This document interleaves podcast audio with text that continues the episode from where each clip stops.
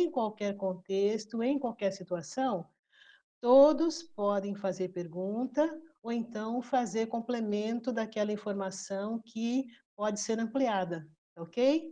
Então, nós estamos aqui numa equipe intrafísica para que nós possamos nos unir aos amparadores e fazer um trabalho da melhor qualidade possível, dentro do nosso nível evolutivo, ok? Bom, então nós podemos começar. Falar sobre a questão da escravidão é um tema assim muito interessante e nós vamos ver por quê. Porque esse Holopensene é um Holopensene muito antigo e, de certa forma, ele está vigente ainda nos nossos dias, né? Por vez ou outra, nós sempre ouvimos um caso de pessoas em situação de escravidão, ok? E aí nós vamos estudar então essa correlação naquilo que nós vimos que foi predomínio nesse contexto escravagista, que é a questão dos instintos, a questão das emoções, e isso ainda permeia uh, muito das nossas ações, das nossas práticas, e é por isso que nós precisamos ficar conscientes dessa situação, para nós melhorarmos o nosso comportamento, as nossas ações, as nossas atitudes, né? E podemos cada vez mais entrar em contato, em sintonia, em rapport, em parceria com a equipe extrafísica mais evoluída, os amparadores. Então, fazer conexão com os evoluciólogos é a nossa meta, vamos dizer assim, imediata. Não só os evoluciólogos, serenões, mas, por exemplo, os evoluciólogos, os despertos, já, ficam, já são mais acessíveis a nós. Então, é a partir daí que nós vamos começar toda a tertúlia de hoje. Nós podemos passar, então, o primeiro slide, né? Então, nesse primeiro slide, nós colocamos o contexto da autopesquisa.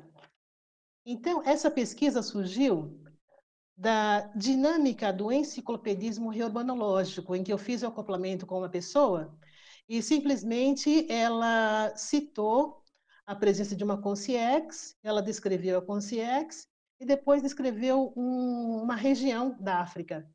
E eu já comecei a procurar na internet, porque aquilo mexeu comigo. Então, a partir daí, eu verifiquei que tinha alguma coisa ali, mas os dados que eu coletei não eram suficientes. Então, eu pensava naquele momento que a questão da, da escravidão envolvia apenas os escravos e os escravagistas. Mas depois, conforme você vai aprofundando a leitura, o estudo, você vai vendo que tem várias outras consciências que estão também nesse holopensene, alimentaram esse holopensene. O segundo ponto de, do contexto da autopesquisa foi o curso Autopesquisa Holocármica, que eu fiz nos dias 8 e 9 de julho, na consecutivos. E aí eu estava com uma série de sensações, repercussões, e aí eu fui conversar com o professor do curso. Ele falou: olha, isso daí pode ser que tenha relação, você precisa fazer um posicionamento com relação à escravidão. Foi nesse sentido, então, que eu comecei a reforçar a pesquisa com relação à escravidão. O terceiro foi o curso Imersão na Pré-Intermissiologia. Então, tem uma dinâmica no curso em que eles falam vários grupos para verificar qual é grupo de consciências extrafísicas com as quais você tem mais afinidade, né, para interassistir. E na hora que falou escravidão, então aquilo repercutiu novamente. Falei, gente, não tem como escapar disso, né? E, por último, tem uma extrapolação na TENEP do dia 8 de agosto de 2020, em que eu senti a presença dessas consciências muito semelhantes àquelas que eu tinha percebido no curso de autopesquisa holocármica, que são consciências assim muito raivosas, raivosas, raivosas, que de certa forma podem até gerar no pesquisador a questão da de ideias de suicídio. Bom, a partir daí, uma coisa que sempre eu faço é trabalhar com o princípio: os fatos e para fatos orientam a pesquisa. Então, esse princípio tem regido muitas das minhas pesquisas, e é bem interessante porque parece que existe um atalho nessa, nesse princípio. Então, você consegue, assim, implantar mudanças, pelo menos no meu caso, não estou colocando que isso pode ser generalizado, tá? No meu caso pessoal, eu consigo, assim, perceber mais as minhas condições de alteração emocional e a partir daí, então, você vai corrigindo, você vai reciclando, você vai mudando. Agora, a atual é com relação à tecnologia, né? Então, a tecnologia ainda altera as minhas emoções, mas aí com o tempo a gente vai verificar que isso vai. É só estudar um pouco. Estudando, você fica mais livre, né? Para poder agir, para poder atuar. Então, esse princípio, os fatos e parafatos orientam a sua pesquisa, tem relação com o verbete fato orientador. Então, quem quiser assistir a tertúlia ainda está disponível né, no YouTube. Podemos passar para o segundo slide, para o terceiro slide. Bom, os principais tópicos desta pesquisa são a primeira panorâmica da escravidão, para ver o que permeia esse Holopensene. O segundo são os instintos e as emoções que ficaram bem evidentes durante o processo da escravidão. E terceiro, os serenões. Será que os serenões ainda preservam instintos? Como que eles agem? A gente não fala agitadão, a gente fala serenão. Então, é possível que nesse contexto das emoções, isso daí já tenha sido um fato superado para eles. E é o nosso caminho, né? Nós também estamos trabalhando no sentido de melhorar, de buscar o equilíbrio emocional. No, no slide número 4, que é o próximo, nós vamos ver o que foi a escravidão. A escravidão foi um regime muito anticosmoético, um regime que prejudicou muitas consciências na humanidade toda e também o progresso, o desenvolvimento da humanidade. Houve exploração de consciências, subjugação de consciências, negação dos direitos conscienciais, isso é para começar, né? Então, a gente vê assim a questão dos maltratos, a questão de tudo que foi negativo, um regime hediondo, né? Então, vários crimes foram cometidos em função de alguma uh, questão pessoal dos escravagistas ou da situação. Era um regime legal, a lei permitia a escravidão. Bom, no slide número 5, nós vamos ver o período em que legalmente a escravidão esteve presente. O início hipotético, isso eu achei em duas fontes de referência, foi no ano, no século, século II antes da Era Comum foi numa região africana, região oriental, centro-oriental. Como é um dado muito antigo, é difícil você encontrar uma informação mais precisa. Então, duas fontes deram essa informação. E o fim da escravidão, isso oficialmente foi em 1981, no século 20, na Mauritânia, costa oeste do continente africano. Ou seja, a escravidão de acordo com a lei, com a legislação vigente, durou 22 séculos. Então, 22 séculos não são 22 minutos, não são 22 dias, não são 22 anos. São... é muito tempo. Então, nós ainda estamos sob o efeito desse holopensene. Pessoal, vocês podem fazer pergunta no momento que sentirem necessidade, ok? Então, nós estamos caminhando aqui, mas só para dar sequência ao assunto, mas fiquem à vontade para fazer questões. Agora, nessa questão de 22 séculos de reforço do Holopensene da escravidão, outras coisas aconteceram. Por exemplo, as guerras de diferentes naturezas ideológicas, guerras religiosas, guerras políticas, uma série de guerras que nós conhecemos. Outra coisa, as nossas manifestações pessoais, os conflitos, os antagonismos, os desentendimentos interconscienciais, as lutas pelo poder ou posse de algo. Então, tem uma questão assim bem interessante, que a gente pensa que isso já passou. Mas hoje, se a gente for verificar, ainda está presente no nosso dia a dia, no nosso cotidiano. Então, de vez em quando tem notícias na internet, né? Há pouco tempo teve uma senhora lá em Belo Horizonte, que foi encontrada também em situação de escravidão. Outra notícia que surgiu foram de bebês que estão sendo comercializados lá no Quênia, em Nairobi. Então, esses bebês, eles são vendidos para qualquer pessoa. Então, sob qualquer pretexto, inclusive, pelo foi colocado, para fim de uh, práticas exorcistas, né? Essas questões aí que são usadas em algumas religiões. Então, você vê aquelas crianças assim que realmente sabe aquela questão assim da criança que está assim feliz na vida e tal e ela nem sabe o futuro dela, né? E outra coisa que eu coloquei também foi um aplicativo que também agora eles estão usando no celular. Algumas pessoas colocam um aplicativo no celular para vender pessoas. Então, um casal de jornalistas se passou por um casal que tinha interesse em comprar uma senhora e aí entrou em contato com esse aplicativo e depois conversando com a pessoa que estava comercializando, né? Porque em média ele cobrava 15 mil reais no nosso dinheiro por uma pessoa. O que ele falou? Não, elas são ignorantes. Então, sabe assim, o julgamento que se faz em torno de uma consciência, né? Então, em vez de consciência, algumas pessoas são vistas como seres humanos, ou nem isso ainda, né, como mercadoria. Então, isso daí é muito drástico no nosso mundo, é muito anticosmoético. Porque nós vemos que consciências mais evoluídas já praticaram egocídio. Um serenão, um evoluciólogo, ele já praticou o egocídio. Então, são questões bem distantes da realidade deles, né? Tudo aqui até aqui? Bom, no item, no próximo item, o slide 7, e aí nós podemos passar para o slide 7, os motivos geradores da escravidão. Por que que tudo isso começou?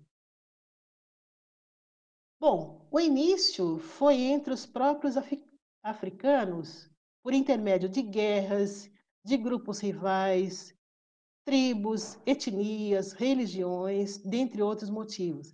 Então, a gente encontra até uma informação de que o primeiro faraó do Egito, ele tinha essa questão bélica.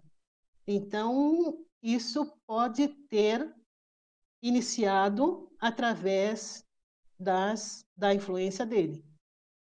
Agora, se imagina, por exemplo, a, a repercussão disso na vida dessa consciência, né? o quanto isso se alastrou pelo mundo todo. Então, outras questões também que levavam as pessoas a se tornarem escravos. Os derrotados em conflitos. As pessoas que eram endividadas ou então os assassinos também eles eram levados para se tornarem escravos. No próximo slide, no item 8, nós vamos ver o seguinte: quem eram as pessoas ou os povos escravizados já que isso afetou o mundo todo. O predomínio, certamente, eram das pessoas que nasceram no continente africano. Isso foi o predomínio em termos de quantidade.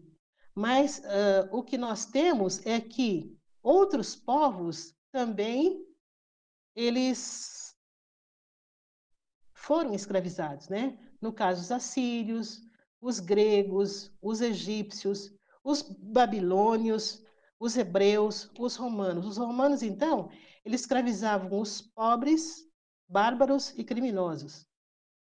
Outra questão: Finlândia, Ucrânia, Suíça, Polônia e sul da Rússia também passaram pela escravidão.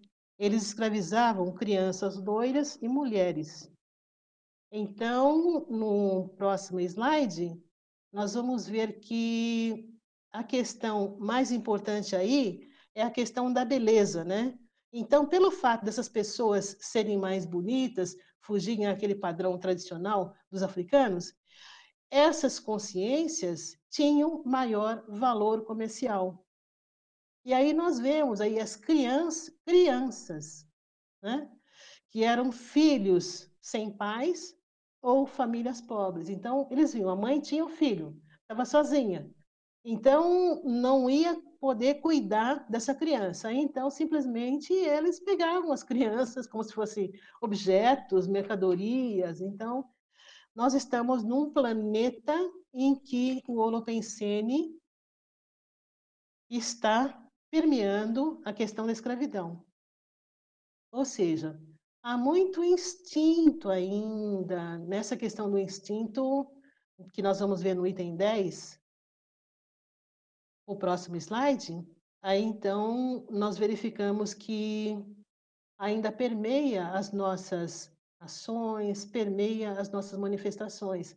Então é importante nós sabemos quais são esses instintos, o que é instinto e quais são, para que a gente possa poder superá-los. Bom, então no próximo slide, que é o décimo, nós vamos ver a definição de instinto. O instinto é, essencialmente, parte do nosso comportamento que não é fruto do aprendizado. Essa definição foi retirada do livro do Robert Winston, página 19, né, que é uma referência no assunto, mas eu gosto de estudar esse assunto pelo lado da psicologia. Ele tem uma outra linha de estudo, mas eu achei bem interessante essa definição, esse conceito. Até aí tudo ok? Bom, seguindo, então nós vamos trabalhar só com cinco tipos de instintos, porque essa questão de instintos e de emoções também não são assim, hum, não tem consenso na ciência, né? Então, alguns autores eles consideram uns instintos e às vezes até emoção, então não tem uma faixa bem definida, bem delimitada. Os cinco tipos de instintos que nós uh, elencamos, e aí está no slide número 11, nesse slide número 11, que é o próximo, nós colocamos, um deles é a sobrevivência. Próximo slide 11, a sobrevivência é um dos primeiros instintos, né? O instinto da fuga. Os escravos eles fugiam dos locais em que eles estavam trabalhando, eles estavam tendo ali a sua vida pessoal, devido aos maus tratos, uma série de condições, né? Ninguém queria ficar assim nesse local, se possível, já tinham vindo da terra natal deles. A maioria não morava, não conhecia o local, tinha assim a sua família que tinha sido deixada na terra natal. Então era um ambiente novo, um ambiente totalmente nocivo. Tudo, uh, você quer falar alguma coisa, Juliana?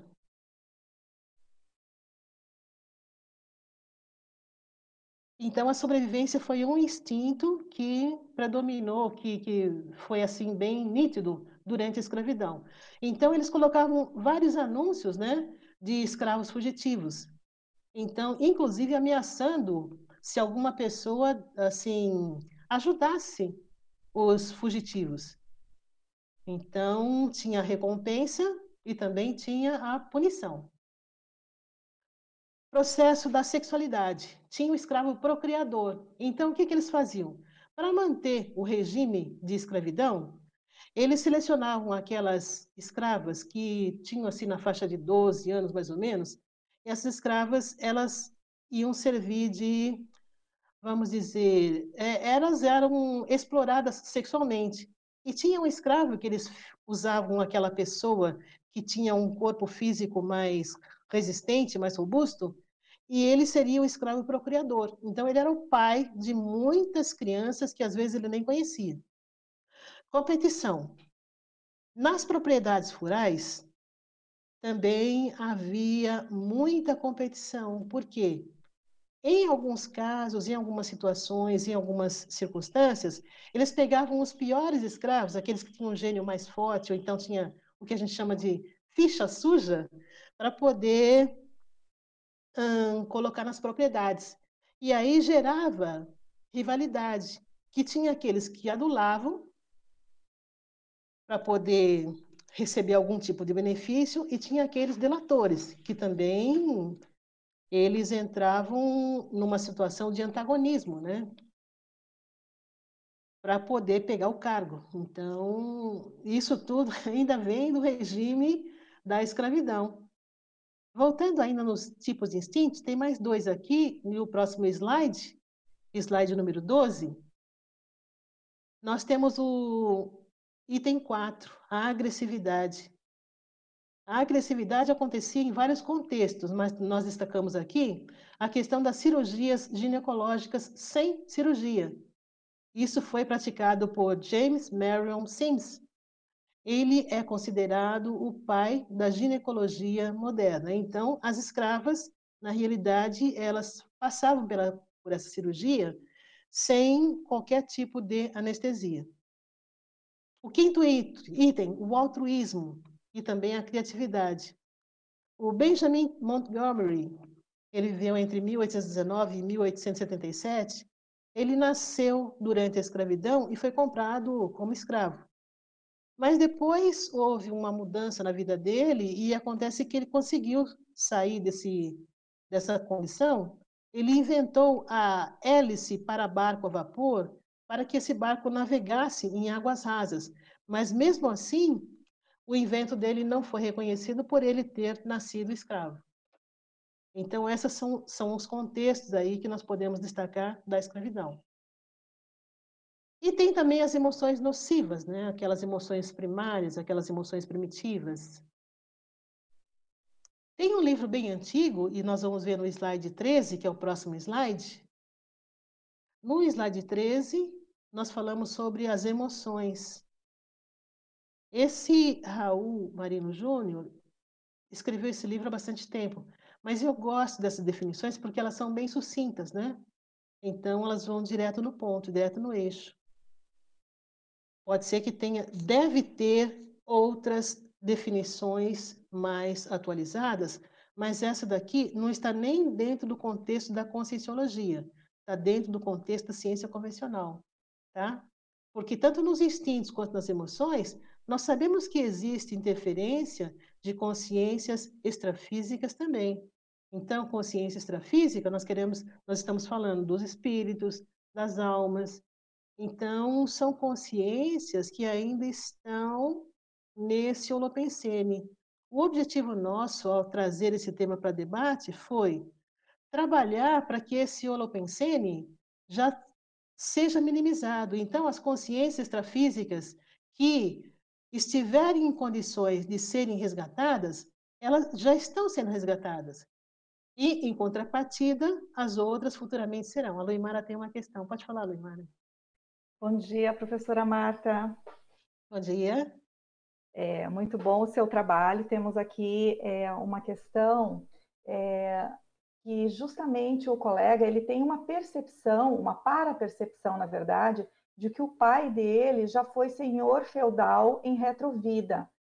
E nessa existência, ele auxilia, o pai, né, auxilia de uma maneira mega fraterna uma consciência negra. Então, ele solicita se você poderia comentar sobre essa hipótese que ele está é, levantando. Olha, uh, para que a gente pudesse fazer um comentário assim mais uh, direto, a gente precisaria de mais detalhes, né? Mas, em princípio, tudo é possível, porque quando nós falamos em escravidão e tudo mais, nós estamos falando em consciências. Então, existem consciências que estão menos evoluídas e consciências que estão mais evoluídas. Aquelas consciências que estão mais evoluídas certamente vão ajudar as consciências menos evoluídas. Isso nós estamos falando na linguagem da conscienciologia ok?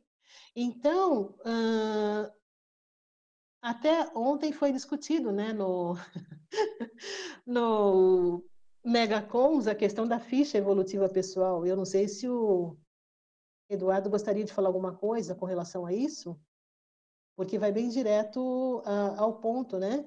Então, por exemplo, aquela consciência que está numa ficha, porque às vezes pode acontecer, a gente não descarta a possibilidade de uma consciência mais evoluída ressomar num ambiente mais entrópico para poder ajudar aquelas que estão aí, naquele contexto, tá? Então, eu vejo que, assim, Os amparadores, de modo geral, as consciências extrafísicas, quanto mais evoluída for uma consciência, mais ela é fraterna, mais ela acolhe, mais ela ajuda. Então, isso aí faz parte da, do contexto, faz parte da atuação, faz parte da prática de uma consciência mais evoluída. Nós vamos ver isso quando nós chegarmos no, no último slide. então, mas assim, eu gostaria de verificar se ficou clara a questão. Se não ficou, para ele retornar, por gentileza, a pergunta, ok? Bom, então, pode falar. Eu vou a, a trazer uma outra questão que o colega está apresentando aqui. Na verdade, são uma, ele tece também considerações sobre a sua fala. É, professora Marta, será que para avançarmos nas recins precisamos estar realmente conectados com evoluciólogos ou serenões?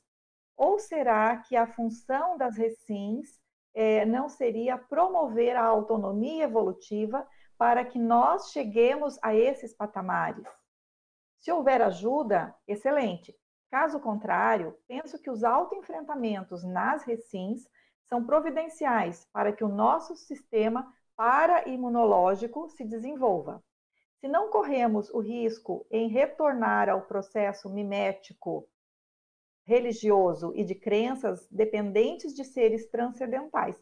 Ah, sim, senão correremos o risco de retornarmos ao processo mimético religioso e de crenças de que a gente precisa de, de, de serenões para nos auxiliarem. É, e isso seria também relacionado a uma característica bem de um processo dos nossos ancestrais africanos. O que ah, você pensa a respeito? Eu penso que essa colocação está corretíssima, é isso mesmo. Então, nós não queremos nos tornar dependentes de evoluciólogos e nem de serenões. Então, o nosso esforço aqui com as recins é exatamente no sentido de nós adquirirmos autonomia para que nós possamos, ao lado de outras consciências, atuar para ajudar aquelas que ainda não conseguem perceber a importância da evolução. Então, quando nós falamos uh, em termos de emoções, é muito interessante que nós estamos investindo no nosso processo evolutivo. Ou seja, por que, que a gente tem, precisa trabalhar com as emoções? Eu vi lá no livro 700 Experimentos, quando ele fala da desperdicidade, e aí a gente volta ao assunto da desperdicidade, né? que não quer sair de. Então, o autor coloca que, em princípio, dois itens são importantes. Primeiro, domínio energético. E o segundo, equilíbrio emocional. Então, na hora que nós trazemos esta, esse tema, nós estamos nos preocupando em melhorar o nosso equilíbrio emocional. Então, estudando, verificando o comportamento de outras pessoas, verificando o nosso comportamento, certamente nós estamos, sim, melhorando a nossa condição consciencial. Ou seja, isso, ou seja, o fato de nós estarmos melhorando as nossas condições pessoais, vai fazer com que a gente chame a atenção dos evoluciólogos. Por exemplo, e aí nós vamos trabalhar junto, ou seja, às vezes em alguns trabalhos até de extrapolação. Por quê? Porque o nosso fôlego energético nem sempre está permitindo que a gente consiga ainda chegar nessa condição, tá? Mas o que é importante deixar claro é o seguinte: nós não estamos querendo aqui nos tornar dependentes nunca. Nós queremos a nossa autonomia para trabalhar junto de, ao lado de, ok? Então, essa é a condição. Pode falar, Terezinha. Bom dia a todos, parabéns, professora Marta, um tema, assim, muito bom, assim. Ah, então, eu queria perguntar o seguinte, ó, por exemplo, quando a gente vê um fato desse hoje, né, na, na, hoje na época atual, de um, uma escravidão, assim, né, e pessoas passando por esse processo, como que a gente pode observar, bem na hora tá passando o um avião aqui, observar, assim, a nossa atitude de, ou às vezes a gente reage com muita, assim, digamos, até raiva, a pessoa fica de ver um, um processo desse. Ou a pessoa se acomoda, não faz nada, né? Então, eu fiquei pensando na questão uh, dessa acomodação. Quando é que a gente pode ter uma ideia, assim, se a gente poderia ter sido algoz ou a vítima em todo esse processo, digamos, na questão mais passada, assim, né? Ou até hoje, né? Digamos, diríamos assim, até hoje, na época atual, né? Teria como a gente entender esse processo de talvez a gente tivesse muito envolvido ou menos envolvido em todo esse. É. Terminou? Terminei, sim. Se, você compreendeu bem. Então, eu vou responder, se não tiver claro, depois você, por gentileza, retome, ok? O que eu entendo é o seguinte: uh, o que a gente precisa assumir é a nossa condição de consciência. Tá? Então, assumindo a condição de consciência, aí nós vamos entender que nós precisamos deixar o nosso psicossoma cada vez mais sutil.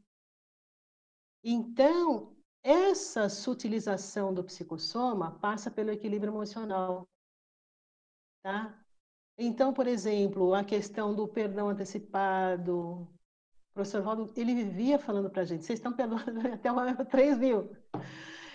Uh, por quê? Porque aí você corta o vínculo, muitas vezes, com as consciências extrafísicas que estão patrocinando aquelas ideias. Porque toda vez que entra a questão da raiva, muitas vezes vem a vingança em seguida. Agora, essa vingança, muitas vezes, ela vem em função também das consciências extrafísicas mal intencionadas que estão presas naquele contexto. Então, o nosso objetivo, quando nós estudamos conscienciologia e tudo mais, é para nós colocarmos em prática aquilo que nós estamos tendo como hipótese, né, como teoria. Agora, essa prática, em geral, é um processo. Então, falar em reciclagem emocional é um processo. Não é uma coisa assim que a gente amanhã, oba, já não tenho, minhas emoções estão totalmente equilibradas. Não é assim. Vai demorar, mas a gente precisa persistência, precisa ter coerência, precisa fazer manutenção, precisa estar se observando, precisa estar estudando, sabe? Então, agora, eu coloquei lá no slide no final, mas eu acho que a gente pode antecipar. A questão, assim, da TENEPS também já é um começo da gente estar tá melhorando nossa emoção, as nossas emoções. Por quê? Porque os contatos que você teve no seu dia a dia, você já começa a trabalhar ali nas práticas da TENEPS. Isso já vai mexendo, já vai alterando o nosso psicossoma. Imagina se um amparador traz uma consciência para a gente assistir. Não, essa daí eu não assisto. Não dá, não tem ambiente para isso, né? Então, a gente precisa começar a perceber que os recursos já existem vários deles, né? Então, a gente realmente, nós estamos trabalhando nesse sentido, nesse contexto, de buscar alterar para melhor todo o nosso comportamento, ok? Ok, entendi, professora Marta. Eu estava pensando, quando, por exemplo, eu assisto um filme que tem esse processo de racismo, eu, na época, ficava muito revoltada, assim, e até emocionada, né? E hoje, não, eu já estou mais, assim, compreensiva pelo processo. Eu, eu penso que deve ser a questão das reciclagens, da TENEPS, como você falou, né? E às vezes até me coloco no lugar lá para sentir aquilo que aquela consciência está passando ali, como que eu reagiria, né? Então não, já não estou mais naquela revolta assim, né? Porque eu sei que tem o processo da série X, né? Então uma vida, né? A gente fez algumas coisas aí. Muito obrigada. Imagina. Agora uma outra coisa também, Terezinha, nesse contexto que nós colocamos, é que você falou sobre uh, a questão, você não falou, mas assim, a paragenética está embutida aí também, sabe? Agora, o que nós podemos fazer para ajudar aquelas consciências que estão ainda nesse contexto, né? E que se permitem ser assistidas, que tem algumas que eu acho que vão demorar um certo tempo ainda, ok? Pessoal, se alguém quiser comentar alguma coisa, Isabela, pode falar. Aproveitar que o pulo do gato, Marta, parabéns pela defesa dessa cultura matinal, excelente, Marco, muito bom. Mexe com todos nós, todos nós temos um, alguma relação, é, seja íntima, né, uma prioridade aí pesquisística ou não, por mais que queiramos deixar para depois, é algo que envolve todo o grupo. Mas o impacto das nossas reciclagens pessoais, essa é pergunta, o impacto das nossas reciclagens pessoais nessa assistência para conscientes e conscientes envolvidos no contexto de escravidão. Eu penso quando a gente tem um entendimento mais aprofundado da questão da reurbanização planetária e a assunção enquanto agente reurbanizador, faz toda a diferença para dar o lado romântico que por vezes nós temos de assistência em relação à África. O romantismo, os estereótipos, enfim. Então, o papel da reciclagem para ajudar a turma toda aí, Marta. Exato. No caso das uh, recins, elas são assim muito importantes, né? E elas são bem intraconscienciais, são intrapessoais, depende muito do momento, do contexto, da disponibilidade interassistencial, da disponibilidade de mudança de cada um de nós. Então, tudo isso conta. E agora, nós verificamos que as reciclagens, de modo geral, elas ajudam bastante, né? Porque uh, nós vamos deixar a condição de vítima para passar para a condição de interassistente lúcido. Então, a partir do momento que nós melhoramos a nossa condição intraconsciencial, nós vamos fazer isso. Então, sair da condição de assistido para a condição de interassistente. Esse é o nosso objetivo, é a nossa finalidade. Quer falar, Jorge? Isabela, ficou tudo claro, Isabela? Professora, é, sair da condição de assistido ou talvez da condição de algoz. Poderia ser o caso também. Sim, agora quem de nós não foi algoz nesse holopensene que nós temos? Uhum. Porque se nós estamos funcionando num holopensene, esse holopensene tem ligação com cada um de nós. Algumas pessoas se lembram de vidas passadas. Nesse caso aqui que eu estou trabalhando, eu tenho uma hipótese de quem é a consciência que eu estou procurando interassistir. Mas o nosso holopensene é um holopensene que eu vejo que a gente poderia destacar que apenas as consciências mais evoluídas elas estão isentas de não serem influenciadas por esse holopensene. Então, se nas minhas manifestações ainda tem raiva, tem vingança, porque tem determinados padrões de consciências que são assim bem diferentes, sabe? Então tem vários tipos de consciências, né? Porque uh, tem um padrão que simplesmente na hora que você entra em contato ele simplesmente bloqueia o seu raciocínio, bloqueia a sua lucidez, diminui. Eu não sei se é isso que o professor Waldo chamava de redutor do autodiscernimento. Então, é como se você tivesse emburrecido. Você perde a lucidez, você, tem a, você, você não sabe o que você já aprendeu. Então, eu tenho dificuldade ainda com esse padrão de consciência extrafísica. Esse daí é um padrão que realmente eu preciso trabalhar mais. Eu vou passar para a Luimara, depois a Jacinta fala. Ok, Jacinta? Tá ótimo. Então, então nesse caso, a gente vai estar tá, é, passando né, do ciclo de algoz, vítima, algoz, vítima, até chegar ao ponto de um, conseguir estar mais é, na posição de assistente, né, de entrar nesse, nesse outro patamar. Bom, eu tenho aqui um, uma, uma colocação e uma pergunta a respeito do movimento contemporâneo Vidas Negras Importam. E a, a questão é o, é o seguinte: o colega pergunta, professora Marta, pode comentar e dar a sua visão em paralelo com o paradigma consciencial a respeito do movimento contemporâneo Vidas Negras Importam? Sim, uma coisa que nós podemos começar falando é a questão da interassistência. Eu gosto bastante dessa palavra, porque eu vejo que mesmo consciências mais evoluídas, isso daí a gente ouvia nas tertúlias, é que consciências mais evoluídas aprendem com a gente. Falei, mas o que, que a gente tem para ensinar? Nós temos muito pouco, tem pouca coisinha para a gente ensinar para consciência mais evoluída. Então, a interexistência, eu acho que permeia, eu vejo, eu penso que permeia todas as nossas ações, todas as nossas. Do mesmo jeito que eu posso contribuir para que a outra consciência tenha uma informação que vai mudar, que vai melhorar a vida dela, ela contribuiu. Eu falei agora dessas consciências que interagem conosco e simplesmente bloqueiam, diminuem a nossa lucidez. Então, isso daí está ajudando. Ou seja, eu preciso melhorar o meu desempenho energético. Então, cada vez mais, nós somos exigidos, né? Para que a gente tenha, assim, um desempenho energético melhor.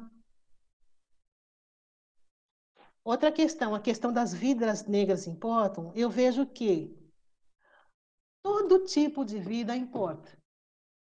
Então, nós falamos de pessoas, seres humanos e tudo mais. Mas, com o tempo, nós vamos aprender a valorizar também a vida dos princípios conscienciais. Então, é uma vida. Então, às vezes você está dirigindo. Outro dia eu estava dirigindo, um cachorro parou na frente do meu carro. Eu tive que buzinar para ele sair. Eu não ia passar por cima dele, entende? Então, é uma vida. Então, não importa se é de um ser humano, se é de um princípio consciencial, a gente vai aprendendo isso. Tem coisas que eu não faço ainda. Por exemplo, o professor Waldo falava de pisar na grama. Eu piso na grama ainda. É uma coisa que eu não mudei o hábito mas é uma questão de prestar atenção, uma questão de se comprometer com o processo uh, pessoal. Ok, Leimara? Ah, Jacinta? Ah, sim. Parabéns. Você escolheu um tema excelente e muito importante. E eu vou, vou, voltar um pouquinho à, à questão anterior e perguntar de que forma a reciclagem emocional pelo viés da escravidão possibilita as consex um investimento da, nas altos recins, levando a superar a interprisão grupo kármica. Essa questão aqui, é, eu achei assim, é, crucial para você responder dentro desse contexto que você está apresentando. Uhum. Então, Jacinta, nós temos uma hipótese de que esse processo de escravidão pode ter, sim, relação com a interprisão grupo kármica, ou seja, a consciência, principalmente que eu falei assim, do primeiro faraó. E aí eu mesma pergunto, sabe? Será que esse faraó não veio transmigrado? Então, é uma dúvida que eu tenho. Então, nós não vamos conseguir chegar numa resposta. Mas, por exemplo, uma ideia que eu tenho é que tem um filme do Jack Nicholson, Alguém Tem que Ceder. Eu achei o máximo esse filme, sabe? Porque eu adoro Jack Nicholson, eu achei ele fantástico. Então, esse Alguém Tem que Ceder, porque senão essa interprisão, ela vai continuar, ela vai permanecer. Na hora que uma consciência cede, ela corta o vínculo com os assediadores.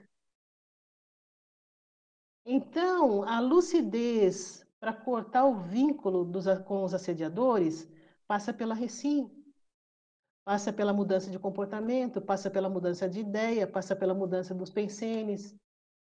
Então, eu não sei se o professor Valdo colocou até a pensenologia como primeira ordem, porque é a coisa mais importante. E muitas vezes nós não conseguimos, assim, perceber a importância dos pensenes, né? Então, na hora que você pega uma consciência... Eu estudei aquela biografia ali, uma entrevista que foi feita com o seu Manuelzinho, né? Que é considerado desperto. Então, ele já trabalhava essa questão da pensenidade. Então, ele sabia que quando ele era, vamos dizer assim, hum, ele era como que a gente pode dizer, ameaçado ou então provocado, provocado pelas consciências menos evoluídas, ele não podia reagir.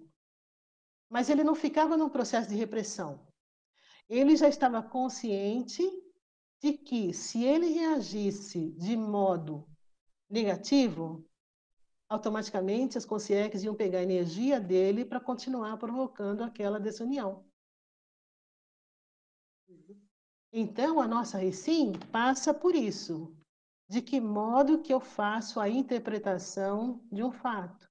De que modo que eu consigo uh, ente entender que aquela situação pode ser vista de um outro modo, de uma outra maneira. Então, essa questão da flexibilização dos pensamentos, eu vejo que para a gente é um, para mim, por exemplo, é um fator assim muito importante.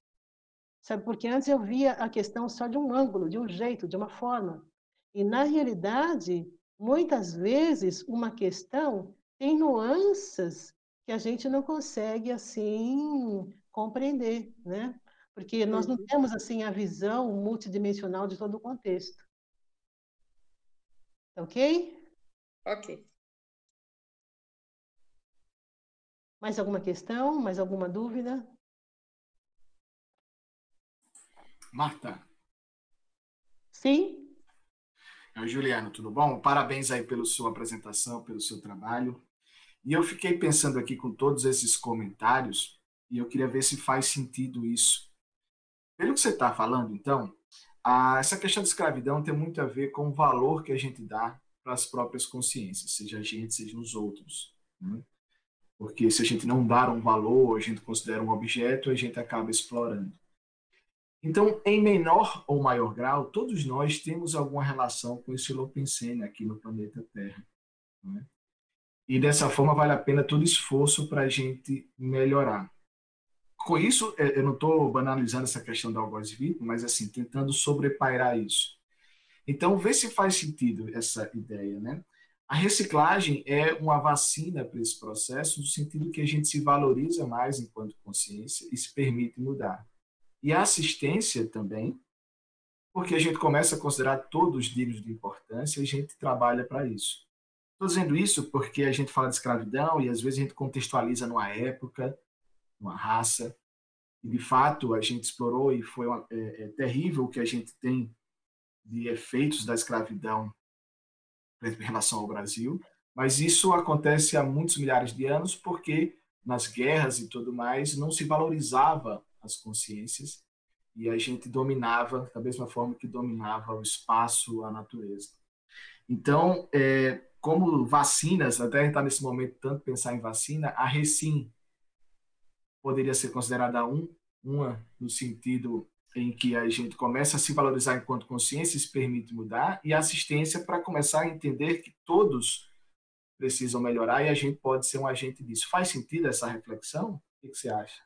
Faz muito sentido, sim, porque o nosso objetivo aqui realmente é contribuir para com as reurbanizações. E nesse sentido de contribuir para com as nossas uh, reurbanizações, até planetária e tudo mais, nós precisamos primeiro praticar, ser o exemplo, para depois, então, nós passarmos a informação. Olha, eu fiz isso, isso, isso, melhorei, tá? Agora, uh, tudo isso é um processo realmente lento. Então, nós adquirimos a informação, lentamente vamos testando as técnicas que estão sendo mais eficazes, que estão sendo mais eficientes, e a partir daí nós vamos observando: será que eu continuo com essa técnica? Ou será que eu preciso mudar de técnica? O que, que eu preciso fazer mais? Então, na hora que a gente fala, por exemplo, no meu caso, fazer mais estado vibracional, é uma coisa que eu sinto essa necessidade. Então, estou sempre batendo na mesma tecla, uh, e, e, isso daí é uma coisa que eu tenho precisado, eu tenho precisado fazer mais, né? Agora, não é só isso, a questão das emoções também, porque se a gente pegar aquela questão do pensene, pensamento, que é a ideia, depois vem o sentimento ou emoção, que são permeados pela energia. Na hora que eu tenho uma energia mais sutil, certamente as minhas emoções vão ser mais equilibradas e eu vou ter acesso às consciências, às comunex mais elevadas, mais evoluídas. Então, essa autonomia, ela vai nesse sentido, né? De nós estarmos promovendo recins, procurando melhorar, por quê? Para que também os as consciências mais evoluídas melhorem, para que as consciências mais evoluídas progridam.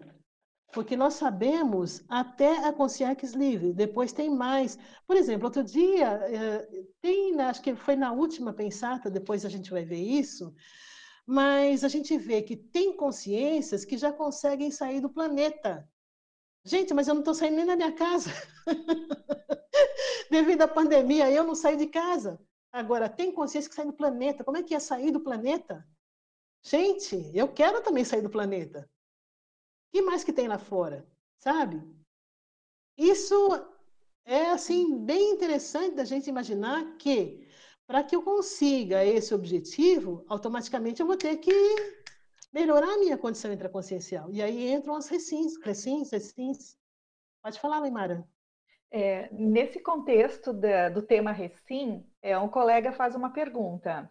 Como podemos trabalhar a Recim é, a partir do binômio admiração e discordância, é, com mais autenticidade e sem autorrepressão emocional?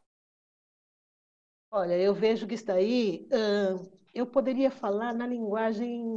Uh, deixa eu usar uma expressão aqui bem interessante. Grupo de WhatsApp, por exemplo. Nós temos vários grupos de WhatsApp.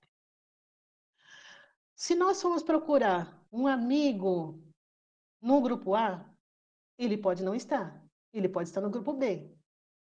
Então, só para a gente clarear, tá complicado, né? A gente chega lá.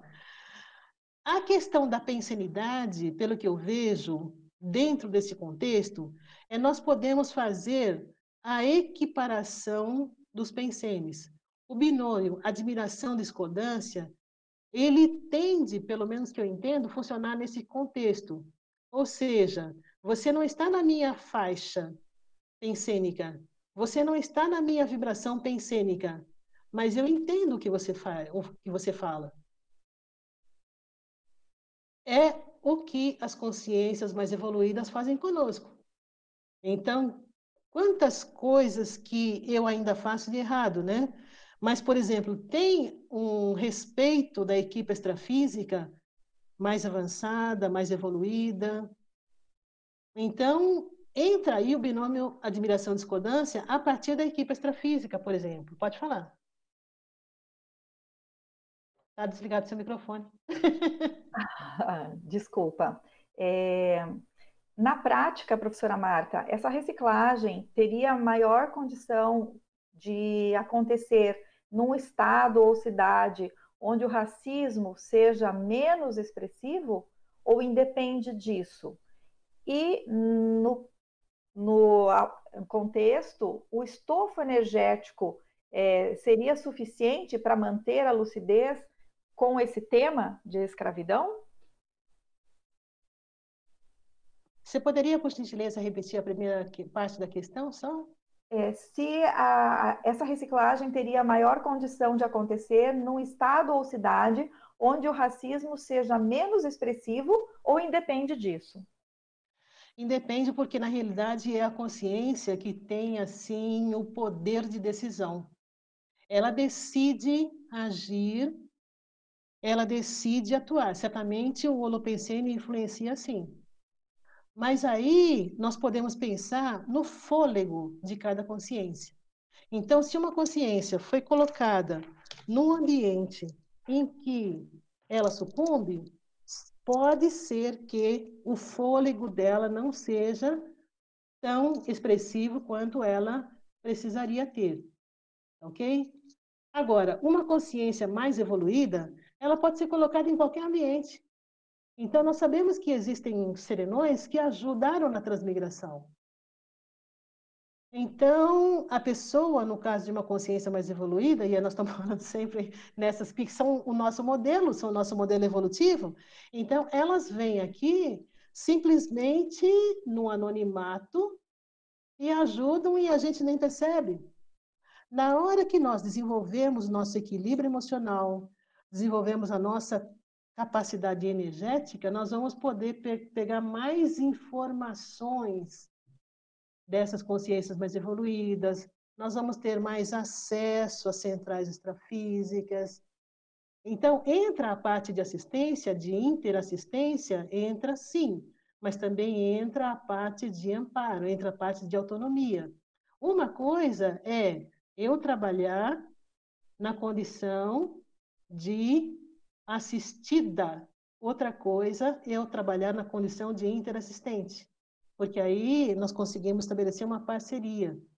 E quem não quer estabelecer uma parceria com consciências mais evoluídas? Eu quero. Então, o objetivo é, por isso que são importantes as recins, né? Pode falar, Weimara.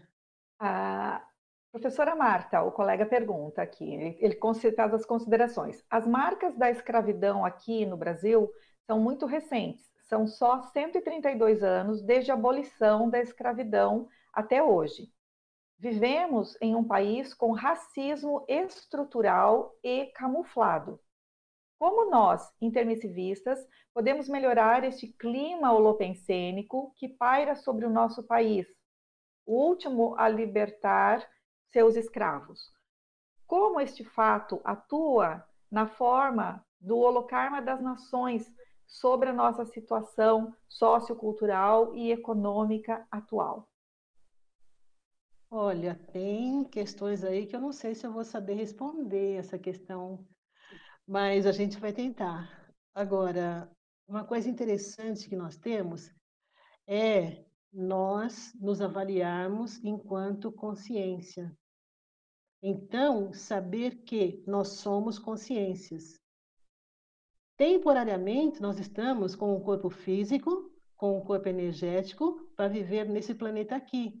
Mas será que na próxima vida nós vamos voltar para esse planeta aqui? Existem tantos outros planetas, então é interessante nós pensarmos enquanto consciência, porque aí nós vamos também poder agir no sentido de dissipar todo esse holopensene nocivo, esse holopensene anticosmoético que ainda está vigente. Eu coloquei aqui na escravidão, mas não é só a escravidão, porque a escravidão tem ligação direta com o belicismo. Então, o mais importante é o belicismo. Esse belicismo, ele não necessariamente é só físico, ele pode ser físico, ele pode ser emocional, a chantagem emocional e coisas assim. Ele pode ser energético, ele pode ser ideativo. Então, tem várias formas de a gente analisar a situação, o contexto. Na hora que cada um de nós se vê, se coloca e procura atuar na condição de consciência, automaticamente tudo isso se altera, tudo isso melhora, tudo isso muda. Né? Porque eu passo a atuar junto com a equipe de amparadores. Pode falar, Limara. É, nesse contexto da condição social do, desse, desse ranço né, do escravagismo, a colega pergunta, professora, haveria alguma relação do sistema escravagista e os sistemas de trabalho e remuneração praticados na atualidade? Olha, a questão financeira é, está meio complicada no mundo todo, né? Então, já se fala, por exemplo, em termos de Estado mundial, que é onde tudo isso vai mudar. O valor excessivo dado ao dinheiro. Então, isso vem desde a escravidão aquela pessoa, aquele escravagista que possuía uma quantidade maior de escravos, automaticamente ele era assim o mais importante, ele era o mais rico. Então, isso também entrava como elemento para a pessoa avaliar a questão financeira do escravagista. Agora, no nosso caso, eu vejo que um, nós precisamos considerar também a questão da paragenética. Então, às vezes, uma pessoa ela vem numa vida e está num corpo de uma consciência de pele escura. mas pode ser que a paragenética que ela tenha não seja. E o mesmo acontece o oposto. Uma pessoa que está num corpo que tem, assim, vamos dizer, menos melanina, e automaticamente ela tenha tido um passado. Pode acontecer de duas pessoas que sejam negras e estiveram num passado num corpo em que havia menos pigmentação. Então, tudo isso é possível, sabe? Essa questão da gente estar pensionizando de várias maneiras, de várias formas, de vários modos. Então, aí entra a questão da paragenética também. Agora, essa questão da lei da ação e reação, eu vejo que ela funciona. E ela tem funcionado em muitos casos, né? Então, isso é bem interessante a gente observar. Pode falar, Jorge. Oi, Marta. Bom dia também, em primeiro lugar, agradecer pelo seu convite, parabéns aí pelo tema, um tema instigante, um tema forte, né, para se trabalhar. E eu, eu, talvez eu tenha, esteja até me adiantando, porque você ainda tem uns slides para falar, vai passar no processo emocional. E eu acho que essa pergunta, essa colocação que eu vou fazer tem a ver com isso, mas aí você fica à vontade, se quiser responder depois, por isso que eu estava esperando. É, o que me chama muita atenção, Marta, nessa questão da escravidão, e a gente já conversou sobre isso, a gente participa junto na monitoria da dinâmica da Resex, você na quarta-feira, a questão de como que essas consciências, algumas aparecem às vezes nos campos, né? Já estou falando do lado da vítima, das vítimas naquele momento, pelo menos, né? Em que às vezes na dinâmica elas aparecem até acorrentadas ainda, né? Consciências sendo trazidas acorrentadas, ou algumas até numa condição ainda, pensenicamente falando, como se sentissem ainda escravas. Eu tive a oportunidade até de passar para você, na hora eu tive a repercussão, eu sabia da sua pesquisa já faz tempo, daquela matéria em que é, algumas consciências que foram é, descobertas, enterradas, eu não lembro onde foi o local agora, que elas foram enterradas amarradas, acorrentadas, né? porque o dono, ou a, ou a pessoa lá no caso, queria que elas continuassem, e foi enterrado também, né? o dono delas, em tese, foi enterrado junto, mantendo elas presas a ele para que elas continuassem escravas dele no extrafísico. Para ver o tamanho da coisa que a gente, às vezes, não, não percebe. Ele não se contentou em tê-las como escrava durante a vida, ele queria perpetuar aquilo. A gente vê também casos aí de é, lugares na, na China, o imperador ele era enterrado e levava com ele um grupo de pessoas para continuar servindo no extrafísico. Então você vê o tamanho da coisa que ela extrapola qualquer bom senso e a vida intrafísica. Eu queria até falar com você essa questão do trauma, que algumas consciências elas têm algo que talvez não seja idêntico, mas muito parecido com a síndrome de Estocolmo, que alguns começam a adorar o algoz para poder sobreviver. Tamanho é, a, a, vamos dizer assim, a, a pressão pensênica do, do dono, né? Sei que a gente pode chamar entre aspas aí, né? E ela se sente, em tese, também protegida por ele e quer continuar com ele.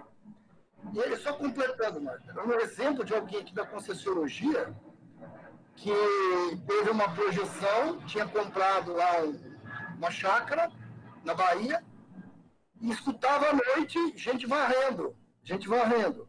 Você vê a, a coincidência também, entre aspas, dessa pessoa comprar essa chácara lá e ela sentia pessoas varrendo, varrendo. Aí, quando ela saiu do corpo, ela viu que tinha umas escravas que estavam varrendo lá. Ela não era da Conscienciologia na época, foi procurar alguém do centro espírita, disse que provavelmente existiam escravos que ainda estavam presos a ela, que ela deveria fazer uma carta intrafisicamente que ela estava dispensando essas pessoas, o serviço delas, e pensar desse jeito. E ela pregou na porta, recebeu toda a orientação, a partir dali a coisa se dissipou. Eu queria que você falasse um pouco a respeito disso, né? Que não é simples libertar, a libertação parece assim, não, sabe? Fez lá lei áurea, alguma coisa. Tem um processo introspectivo do trauma que fica, né? Exato, Jorge, muito bem observado. E uma coisa que a gente não. Eu procurei não trazer imagem, porque realmente as imagens são bem chocantes, né? isso aí pode, assim, mexer com a emoção das pessoas. Mas é muito sério isso que você falou, por quê? Naquela época, devido a essa condição toda de maus tratos, talvez até fosse bom nós ouvirmos um pouco, Juliano, a questão das patologias, porque existem algumas patologias que levam a pessoa a cometer atrocidades. E às vezes a pessoa não está nem assim lúcida para poder perceber que ela está ultrapassando os limites. Tá? Então, não sei se o Juliano teria alguma coisa, ou alguém também, fiquem à vontade para poder contribuir. Não, oi, Marta, tudo bom? Acho que vale a pena fazer um comentário breve sobre isso para a gente, né? Você falou que, de fato, essa questão de patologias, a pessoa pode ter algumas distorções graves e realmente cometer atrocidades. Infelizmente, agora, ou melhor, né, a gente precisa abordar do ponto de conscienciológico, em termos de patologia consciencial aí já expandindo para o paradigma consciencial. Porque há muitas patologias do ponto de vista da anticosmoética. Para que a gente também não. É, é, é, eu sei que você não fez isso, mas para a gente não justificar como se a pessoa não conseguisse entender o que faz do ponto de vista da própria escravidão. Então, eu acho que, do ponto de vista, aí que já está falando de escravidão, havia uma distorção tal, do ponto de vista de perceber o que é uma consciência, que se tratava muito como propriedade. Né? Então, acho que vale a pena a gente considerar isso, que, de fato, havia muita, há ainda muita doença mental associada ao processo da escravidão. Isso é um fato. Né? Mas por trás ou abaixo disso, a gente precisa pensar do ponto de vista consciencial. Há um, a doença consciencial do ponto de vista da pessoa não entender o valor da existência da própria questão evolutiva, não é? Então, eu não respondi bem sua pergunta, eu sei, mas eu coloco aqui que sim, existe doenças mentais, mas isso ainda é a ponta do iceberg para a doença consciencial, que reflete o nível de maturidade das consciências. Por isso que eu volto a falar da vacina da Recim, porque é uma autocura, quando você, passo a passo, tende a melhorar, ampliando o seu nível de compreensão do mundo e respeito, né? Para que a gente chegue, como você bem falou, né? A gente chegue pouco a pouco a assumir um nível evolutivo um pouco maior. Não por depender de um nível evolutivo, mas porque é o progresso natural, né, pela evoluciologia. Só que isso exige um custo. Acho que o Edu quer comentar agora também sobre isso, né, Edu? Sim, Marta e Juliano, acho que o Juliano tocou num ponto muito interessante, Marta. Eu gostaria que você comentasse, do ponto de vista conscienciológico, o que está por trás da escravidão? Qual é o tipo de patologia conscienciológica, a síndrome da dominação? O que, que estaria por trás disso tudo? Essa foi a pergunta que a Conciex fez no curso para intermissiologia. Qual é a intenção? Eu estou ainda procurando, estou tentando ver, mas uma coisa assim que eu posso colocar como primeira hipótese é a questão do egoísmo. Então, o egoísmo, e aí eu precisaria estudar mais sobre isso para ver se realmente é isso se tem um... Mas a primeira ideia que veio foi a questão do egoísmo. Então, verificar, por exemplo, que em determinadas situações, porque a pessoa tinha condições financeiras, isso, o aspecto intrafísico, eu não estou colocando a multidimensionalidade aí. Mas, assim, é a questão da posse, é a questão do poder, é a questão de vários valores que, para a evolução da consciência, não tem significado. Tá?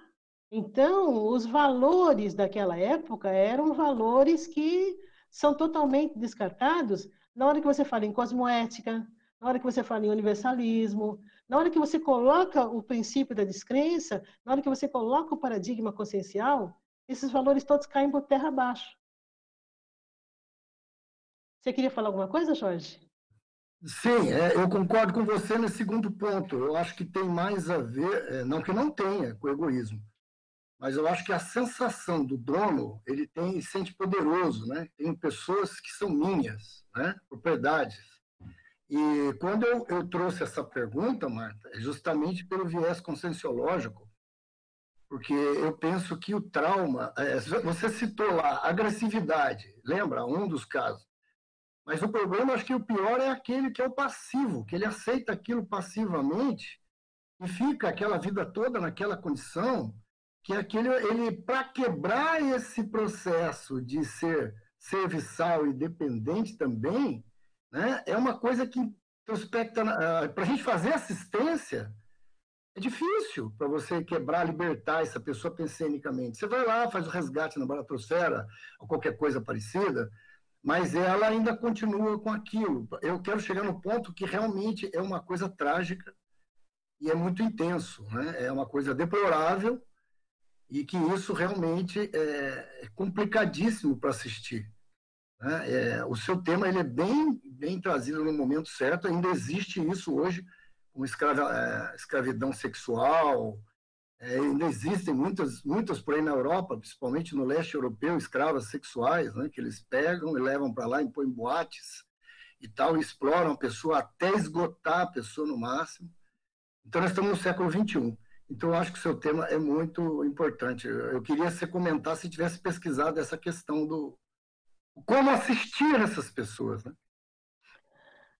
Jorge, tem muitos desafios que são colocados para nós e é bem interessante porque cada desafio desse vai exigir que a gente. Isso daí já significa, por exemplo, que nós já estamos caminhando né, no processo evolutivo.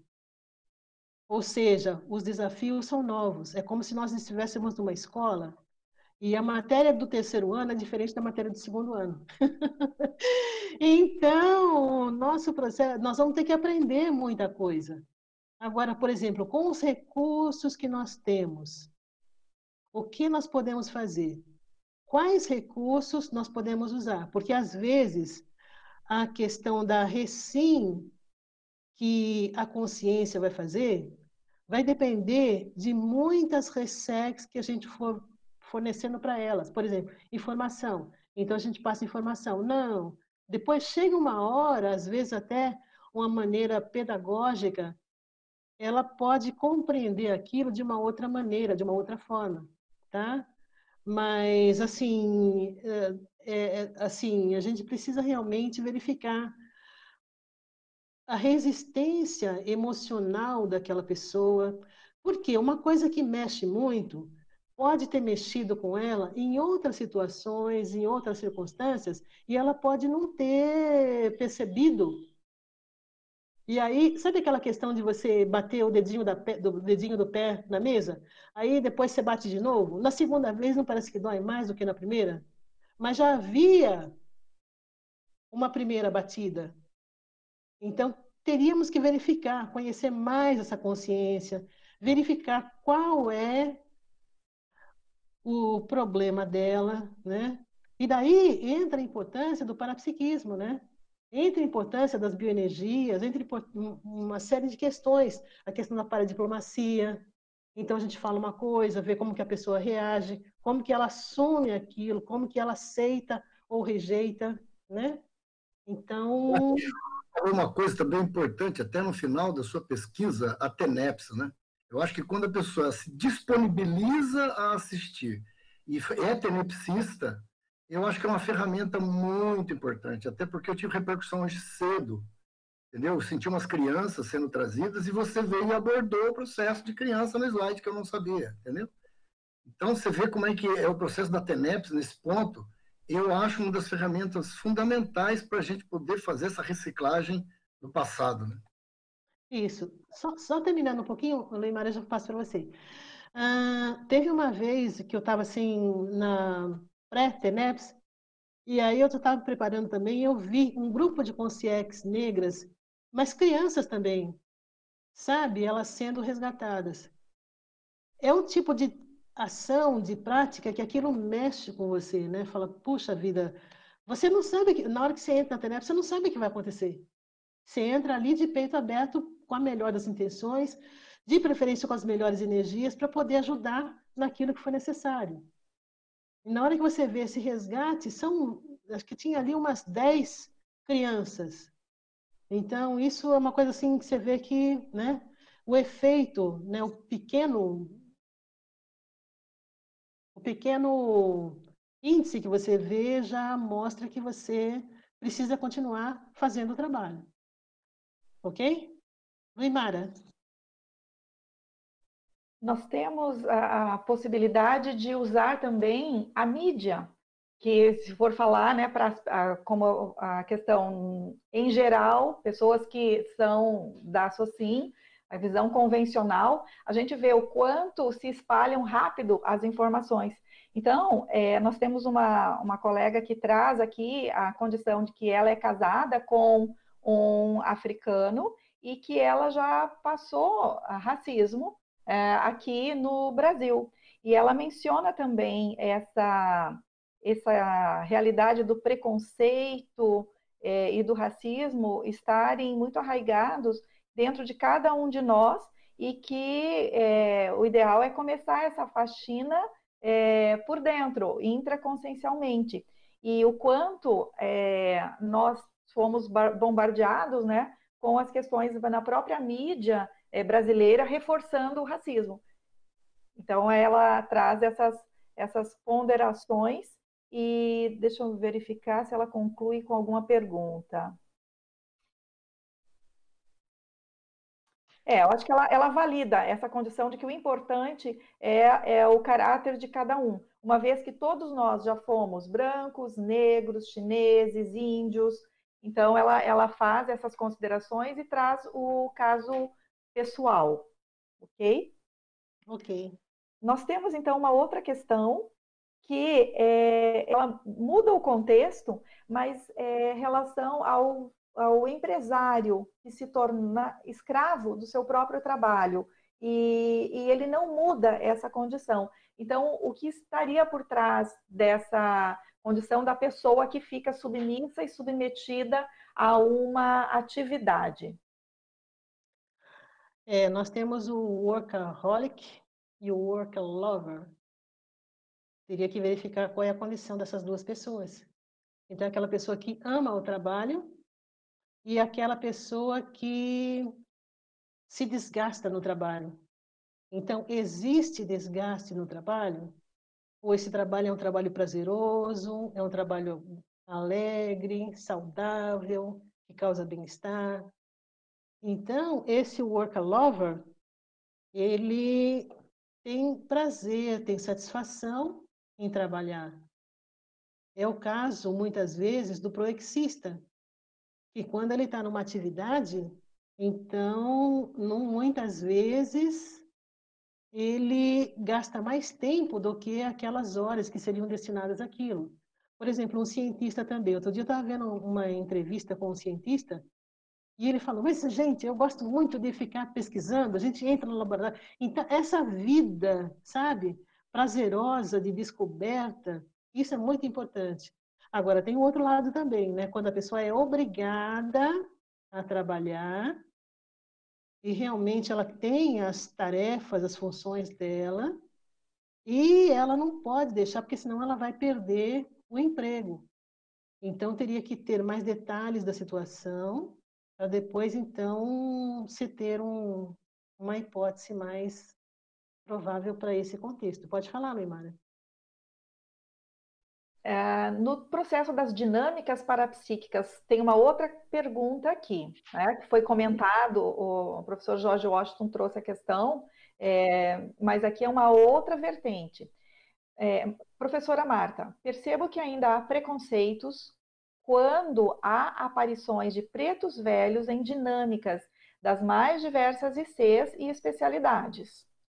Penso que esse tipo de comportamento pode ser oriundo da má aplicação do conceito de guias cegos e principalmente da falta de vivências parapsíquicas diante do trabalho interassistencial com esse grupo de consciexes. Pode ampliar é, essa condição, né, dessa relação, com base no processo da Reurbex na África? Olha, é engraçado porque essa questão de consciência, eu gosto sempre de, de, de verificar o que, que as pessoas pensam. Então, aqui no CAEC mesmo, na Conscienciologia, eu encontrei várias pessoas, uma delas é do Somô. E aí, uma vez a gente estava conversando, e aí ele falou assim, olha, na África tem três serenões. Então, sabe, aquilo para mim foi bem interessante, porque o professor Valdo só falava do Senegal, do, daquele lá que tem lá no Senegal. o serenão que tem no Senegal.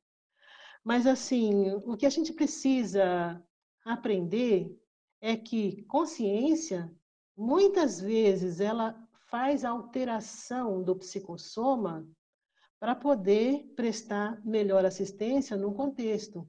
Então, mais importante do que a aparência da consciência são as energias que ela está assim exteriorizando. Às vezes ela usa aquele visual porque a energia que ela vai usar ali é energia própria para um determinado tipo de trabalho. Daí a importância de nós desenvolvermos o parapsiquismo. Por falar em desenvolver parapsiquismo, esse daí é um investimento que eu faço bastante. Por quê? Porque eu vejo que realmente traz resultado, né? Não significa que eu tenho aquele, mas eu preciso melhorar a minha performance em termos de desenvolvimento parapsíquico. É uma das minhas metas. Eu quero melhorar sim. Então a gente verifica, por exemplo, que tem pessoas que têm mais facilidade com relação à percepção de energias e tudo mais, né? Mas a gente precisa cada vez mais ir melhorando essa condição. Ok? Terezinha, pode falar. Professora Marta, eu estava pensando sobre a questão, voltando um pouquinho da questão do preconceito, né? Que é a questão da xenofobia contra as raças, né? Contra os estrangeiros aí. Você percebe alguma coisa que poderia ter uma raiz aí de racismo não percebido pelas consciências? Essa questão das sutilezas. Terezinha, o racismo tem em todas as uh, etnias, né? Então a gente verifica isso. Mas o que eu vejo que é mais sério é nós tratarmos a questão, o que, que tem por trás disso? Qual é a raiz do problema? A raiz do problema é emoção, é sentimento. O que que, se for alterado, vai melhorar o binômio admiração-discordância. Então, se eu melhorar, por exemplo, a interpretação, a visão, o que, que eu preciso melhorar? Então, eu sempre procuro por esse lado aí.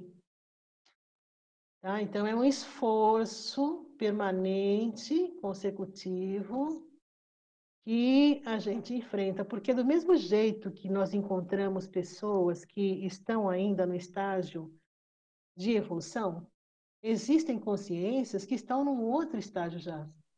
Então, a gente encontra pessoas de diferentes níveis evolutivos.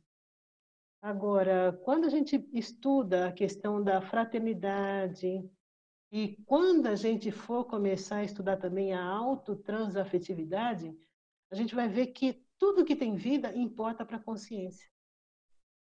Então, os princípios conscienciais, né, as diversas etnias, os ETs.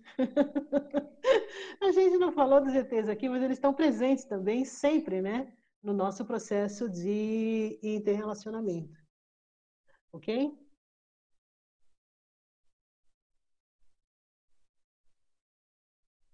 Só, presidente, você queria falar alguma coisa ou não?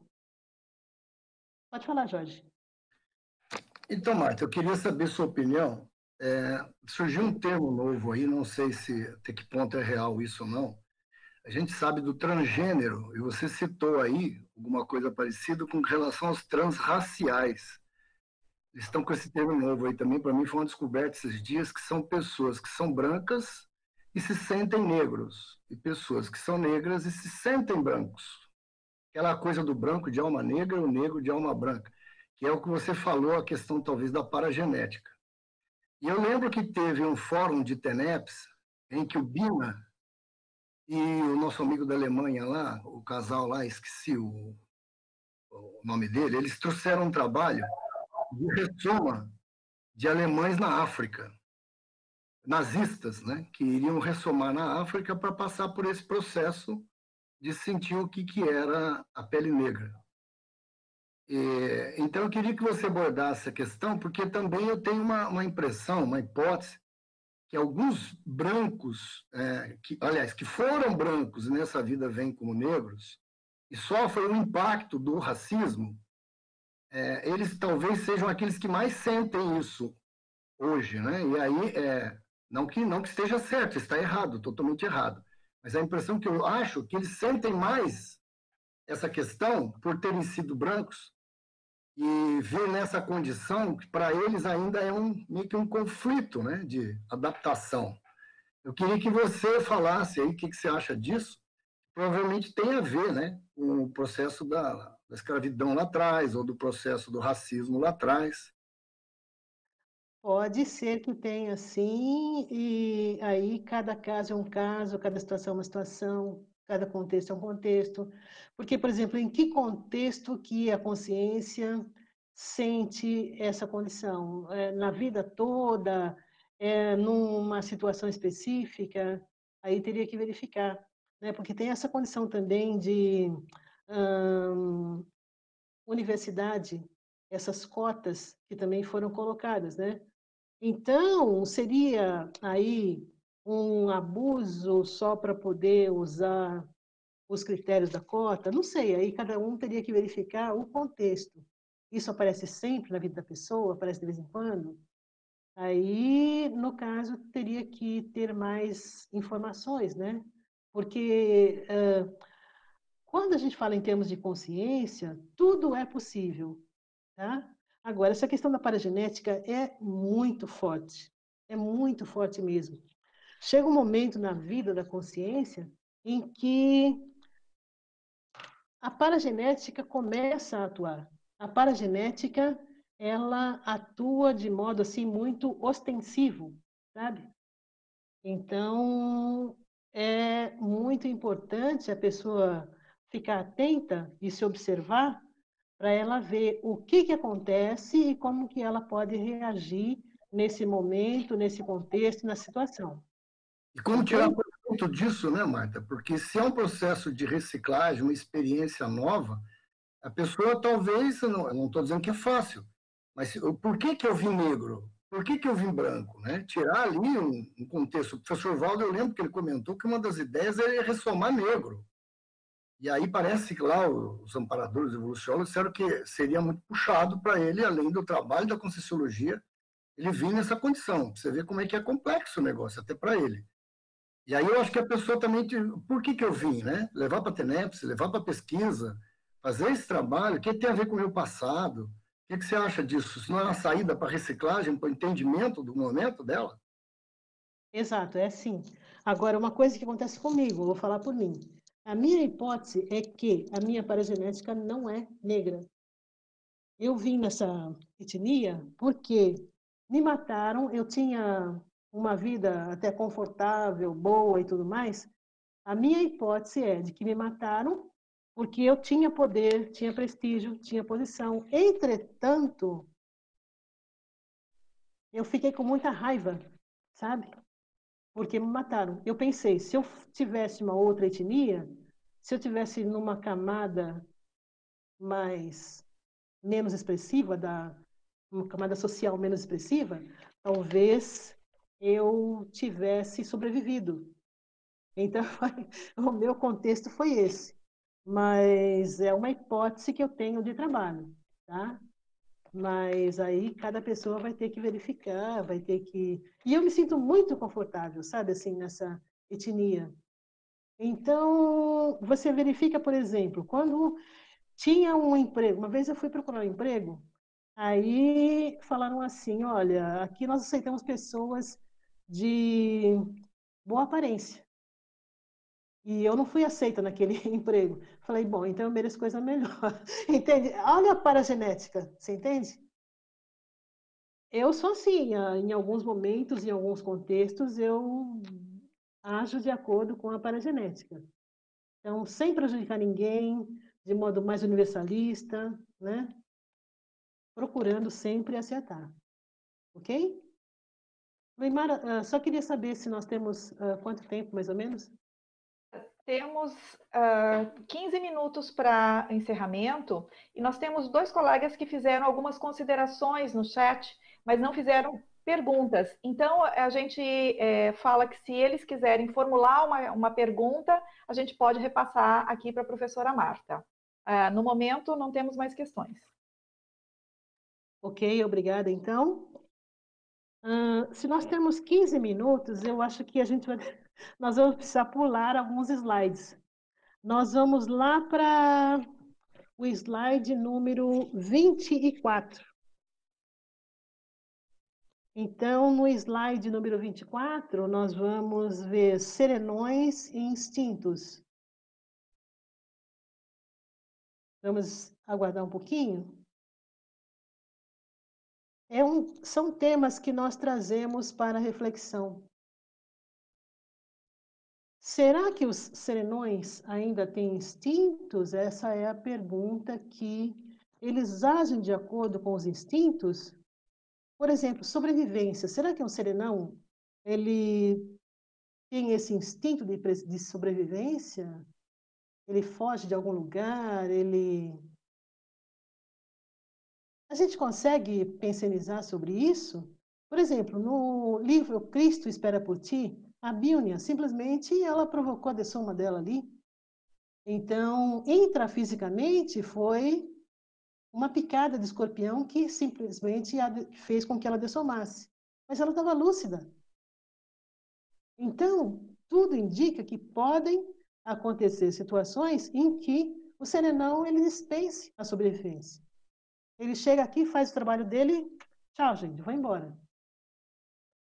A questão da sexualidade. Os serenões interferem, sim, na genética humana. Agora, como que é essa interferência nós não podemos, uh, nós não temos como uh, identificar, tá?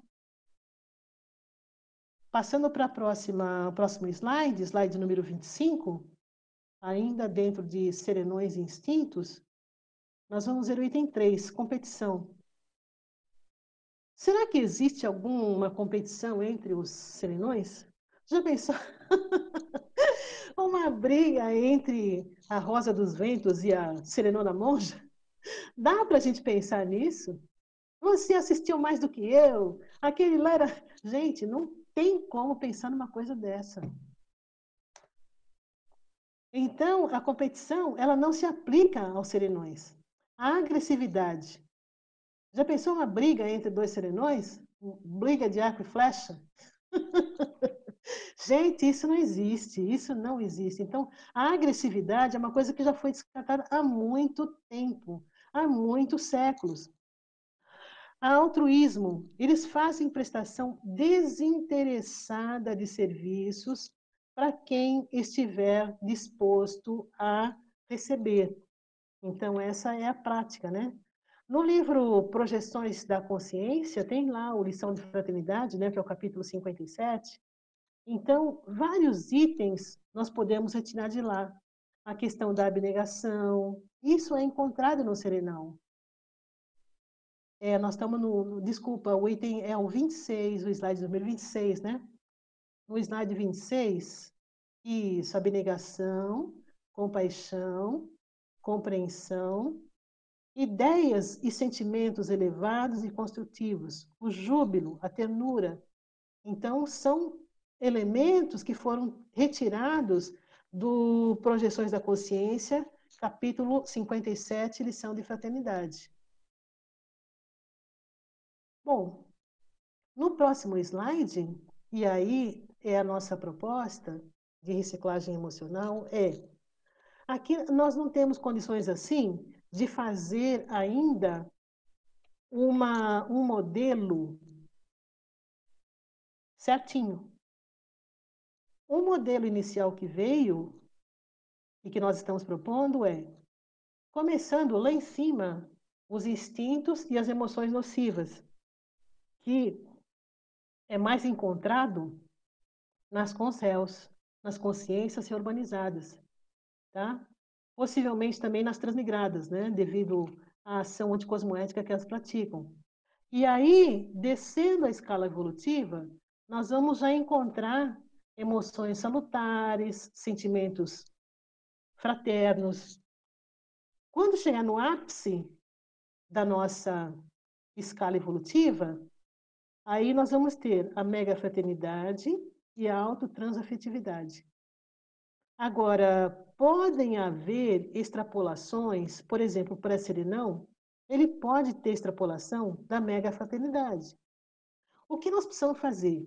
nós precisamos primeiro entender esses conceitos para ir colocando em prática aos poucos. É a questão da filosofia da ciência, né? Primeiro você traz a teoria, que é a filosofia. Depois você vai praticando, você vai colocando no seu dia a dia. E aí, essa proposta é a sutilização das emoções tem relação direta com a escala evolutiva? Sim ou não? E isso daí é para cada um de nós pensarmos, né? Então, verificar, por exemplo, que um serenão, uma consciência livre, pensar, por exemplo, numa consciência livre que está mais adiante ainda. Qual é o padrão pensênico que ela está exteriorizando na maioria do tempo? Vai chegar um momento em que nós seremos também consciência livre. Mas para que a gente possa chegar a essa condição de consciência livre, nós precisamos estudar, ler, entender, debater, trazer exemplos, né? Então, são questões aí que nós colocamos para para que nós possamos pensar. Então, a questão da reciclagem, ela passa também pela mudança, pela alteração para melhor, pela estabilidade de emoções cada vez mais equilibradas. Eu não sei, por exemplo, se entre essas emoções salutares, sentimentos e até a mega fraternidade e autotransafetividade tem alguma outro tipo de emoção, sentimento ou alguma coisa. A gente teria que ver, teria que pesquisar. Então é só uma proposta inicial, é um rascunho ainda, né? Para que a gente possa começar a agir, começar a atuar. Então, a partir do momento que eu sei, que eu simplesmente tenho a informação, eu começo a colocar em prática. Pode falar, Romara. Ah, professora, não estaria a questão da escravidão mais relacionada a uma postura mental do que a questão da raça em si? Olha, eu aqui procurei não falar em raça de maneira alguma, tá? O que a gente pode prestar atenção e colocar é a questão da patopensanidade. São aqueles pensamentos nocivos, pensamentos de prejudicar, e aquela pessoa que está sendo prejudicada, de certa forma, ela é, se torna vitimizada, de certa forma, ela se torna fragilizada, porque ela não sabe como reagir, e também das emoções né, que estão envolvidas nesse contexto, e do padrão de energia. Imagina você viver num ambiente em que alguém é subjugado, e viver num, num, num ambiente em que tem uma consciência ali que, sinceramente, está sendo dominada por outros, está sendo tratada enquanto mercadoria. Então, isso daí é uma coisa séria para a gente pensar, né? Agora, tudo isso são fatos que acontecem no nosso dia a dia para que a gente possa estar se conscientizando. Tem mais questão, Lemara? Sim, por favor, professora Marta, você pode comentar se tiver alguma hipótese ou opinião, qual ou quais países poderiam ser considerados mais avançados em relação ao pagamento da dívida holocármica com os escravos? Eu ainda não tenho essa pesquisa feita, eu não fiz essa pesquisa, ok? Mas o que a gente pode pensionizar é o ideal é que, independente desse país estar sendo menos cúmplice, ele pode ajudar muito mais, né? Porque ele está mais isento, então ele estaria em melhores condições para poder auxiliar, para poder ajudar, ok? É uma das hipóteses que a gente pode lançar. Mais alguma questão? Bom, no item 28, a gente tem ali uh, isso, as relações interconscienciais. As relações interconscienciais podem envolver diferentes tipos de egos e princípios conscienciais. E aí, a gente fecha com uma ortopensata, que vem no slide 29, que é o próximo slide, que é bem interessante. esse slide aí faz a gente pensionizar de uma forma muito mais ampla, muito mais abrangente. Então, o que foi colocado no léxico, na parte de egos, no começo da vida, os princípios conscienciais da consciência livre e do genocida eram iguais. Contudo, os egos divergem no caminho da evoluciologia. Hoje, uns seguem para serem assistidos no planeta Cromagnon. Outros vão assistir consciências além das galáxias. Eu acho que essa ortopensata, ela sintetiza muita coisa. É um tema para a gente debater bastante, para a gente entender, para a gente discutir. Você imagina, por exemplo, se nós éramos todos iguais, só que uns já estão fazendo assistência além das galáxias. E outros estão sendo transmigrados. Tudo isso são egos. Uma questão que a gente pode pensar aqui é o seguinte: será que essa não é a informação mais importante para que as consciências mais evoluídas ajudem esses princípios conscienciais menos evoluídos? Pensa você, se você tem um irmão, ou uma irmã, ou um tio, que na realidade em retrovidas, se desviou pelo caminho da escravidão, não é por causa disso que você vai deixar de gostar dele.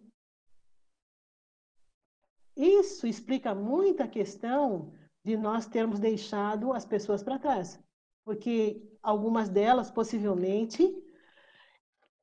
escolheram os caminhos menos importantes, menos cosmoéticos. Eu acho que a Luimara tem mais uma pergunta. Sim, temos aqui uma solicitação do slide 7. Na, uh, não, desculpa. É, na, nos sete passos, certo? É na página 2 do paper, dos sete passos ou técnicas para o equilíbrio emocional. É, o colega pede em relação ao item número 4, se você poderia contribuir e dar indicações para esse, esse movimento de, de reciclagem do equilíbrio emocional do item 4. Tá ok, nós vamos voltar então no slide número 20. No slide número 20, nós temos aí o slide, né? Que nós colocamos. Então, o que, que eu fiz primeiro?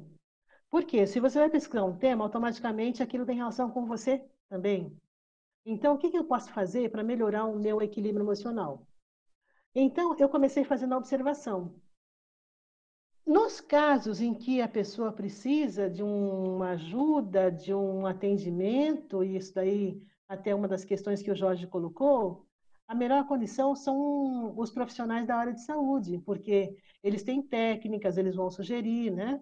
Agora, nada impede também que a pessoa, se ela tiver condições, ela mesma vai se trabalhando. Bom, no item 4, no item 3, a interpretação, verificar a questão por diferentes ângulos, ver como que eu interpreto aquela situação, procurar, sim, evidências além da primeira impressão, né? Porque às vezes a gente fica com aquela primeira impressão e deu. O item 4, ressexes. Ler, estudar, assistir vídeos, pesquisar o tipo de instinto ou emoção perniciosa mais recorrente na vida pessoal. Por quê? Na Ressex, eu ainda não implantei os hábitos novos. Eu estou apenas colhendo informações. Eu posso pegar um livro e ler, mas aquilo não me interessa, eu deixo de lado. Eu posso selecionar aquilo que eu leio.